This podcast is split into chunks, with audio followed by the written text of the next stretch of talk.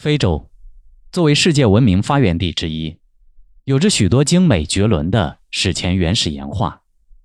这些岩画分布极为广泛，遍布非洲十多个国家，如阿尔及利亚、埃塞俄比亚、埃及、莫桑比克、肯尼亚等。他们不仅保留着这种原始的艺术作品，而且收藏数量之多，流传之广。也是其他地方无法比拟的。其中，塔西里有一点五万幅岩画遗址被发现，而在撒哈拉地区竟有三万幅之多。这些岩画呢，有错综复杂的表现形式和手法，还有丰富多彩的内容。粗犷飘逸的笔画使用的是水混合红岩石磨成的粉末冷制而成的颜料。由于颜料中的水分能充分渗入岩壁内，长久接触后会发生化学变化，使颜料融进岩壁，因而很多年后画面依然鲜艳可见。一七二一年，一个旅游团的成员在随着团队从委内瑞拉到莫桑比克的观光过程中，无意间发现了一幅画着动物的岩画。他的不经意间的发现。引发了无数的科学考察，科学家、考古学家蜂拥而至。随后，他们又发现了位于阿尔及利亚东部的巨大颜料库，它位于撒哈拉沙漠中的恩阿哲尔山脉。这条山脉长八百公里，宽五十公里至六十公里。岩画的主要颜料就是那里蕴藏着的丰富的红沙土矿藏。一九五六年。一个法国探险队在这片广阔的山区内，竟发现了一万多幅作品。于是，科学家们根据这些岩画所反映的内容，推断撒哈拉地区以前并不是沙漠，而是居住着一群生活在旧石器时代和新石器时代的人们。他们的谋生方法一般是猎取大型的水栖动物，也放牧羊群。大量考古资料一再证实。公元前八千年至公元前两千年，在地质学上是非洲寒武纪的潮湿期。那时，撒哈拉地区并不是沙漠，而是一片布满热带植物的草原。这种草原正适合狩猎。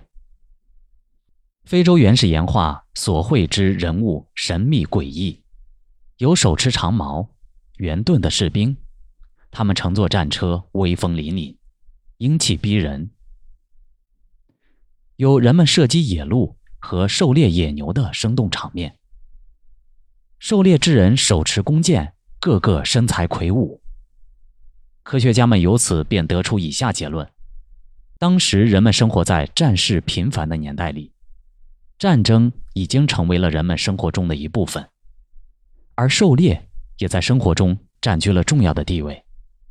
画面上有一些头戴小帽子、身缠腰部的人，他们没有武器，做出了敲击乐器的样子。有些人像是欢迎天神的降临，做出贡献物品的样子，仿佛是描述祭神的画面。有些人则像是跳舞，舞姿惟妙惟肖。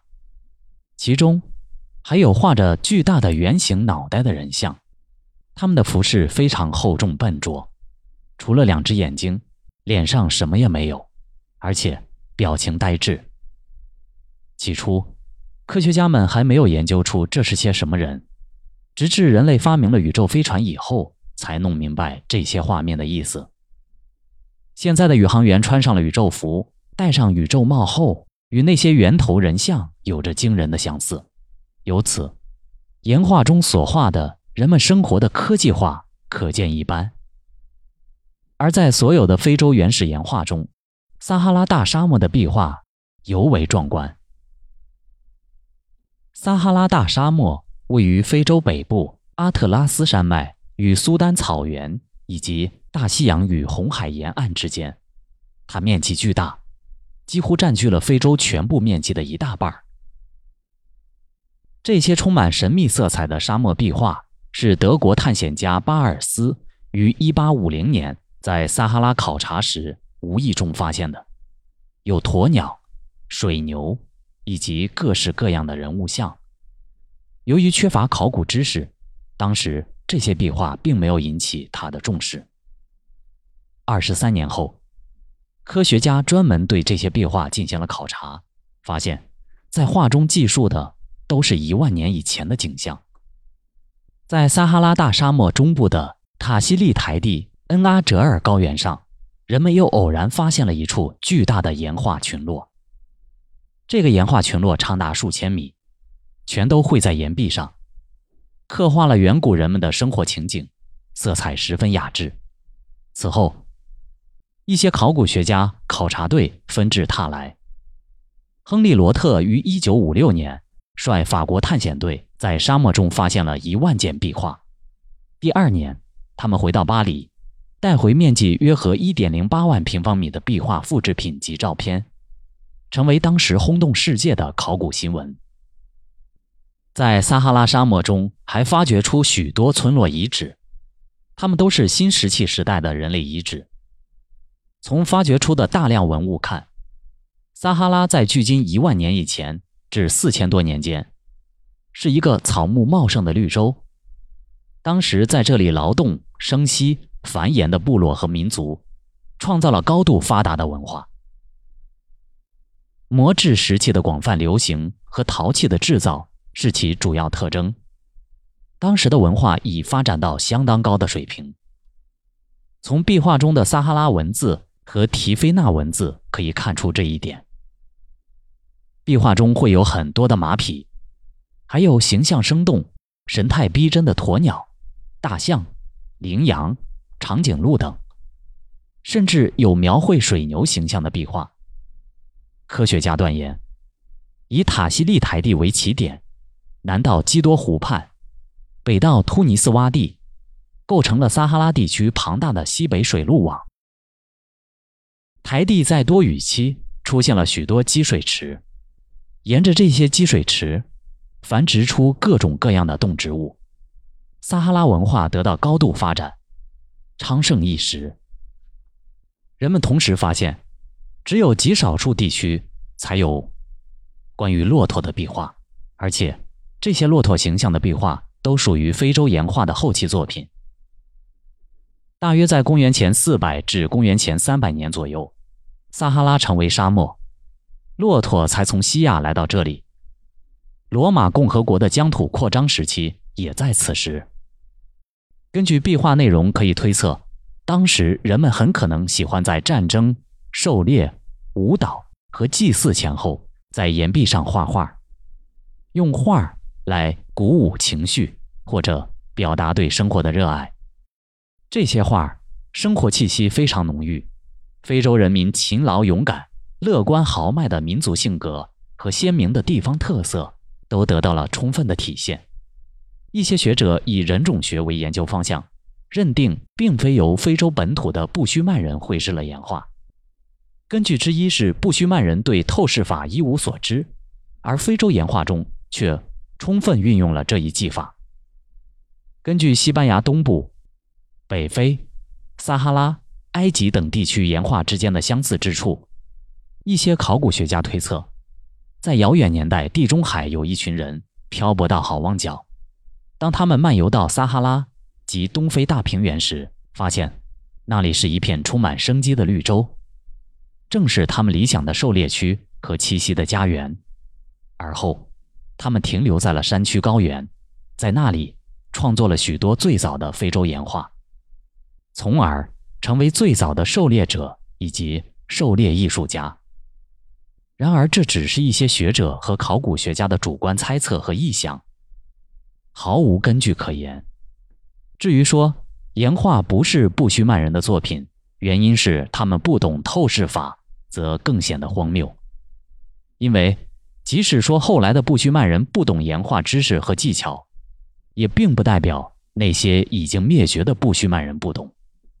这种知识与技巧只有极少数人才能掌握，而且传授方法非常神秘，所以后来的布须曼人看不懂前人所画的岩画，并不足为奇。何况因年深日久。不少岩画已经模糊不清，后来者也难以辨认了。以人种学观点为依据是一种种族偏见，缺乏足够的说服力。还有个别学者认为，很难弄清岩画究竟是非洲本土的古老艺术，还是外界文化的辐射。而且，他们认为，任何伟大的艺术都是国际性的，没有必要把任何艺术都贴上民族的标签。这种工作是毫无意义的。如同世界上其他地区的画廊一样，非洲文化也兼容诸多民族及其原始宗教派别的艺术。尽管这种泛论并不能让所有人满意，但他提供的认识非洲岩画出处的思路仍有可取之处。种种说法尚无定论，但原始岩画有利于人类认识撒哈拉大沙漠的史前文明却是无可争议的。那么，究竟是谁有如此神奇的力量来绘制非洲原始岩画呢？多数科学家认为是当地的土著布须曼人创作的，因为布须曼人的文化中心正是撒哈拉地区，在这个中心地区发现的许多岩画都可以证明这一点。北边的塔西里，东北的西班牙，南边的非洲中部及南部，东边的埃及的岩画，都是从这个中心地区传播开来的。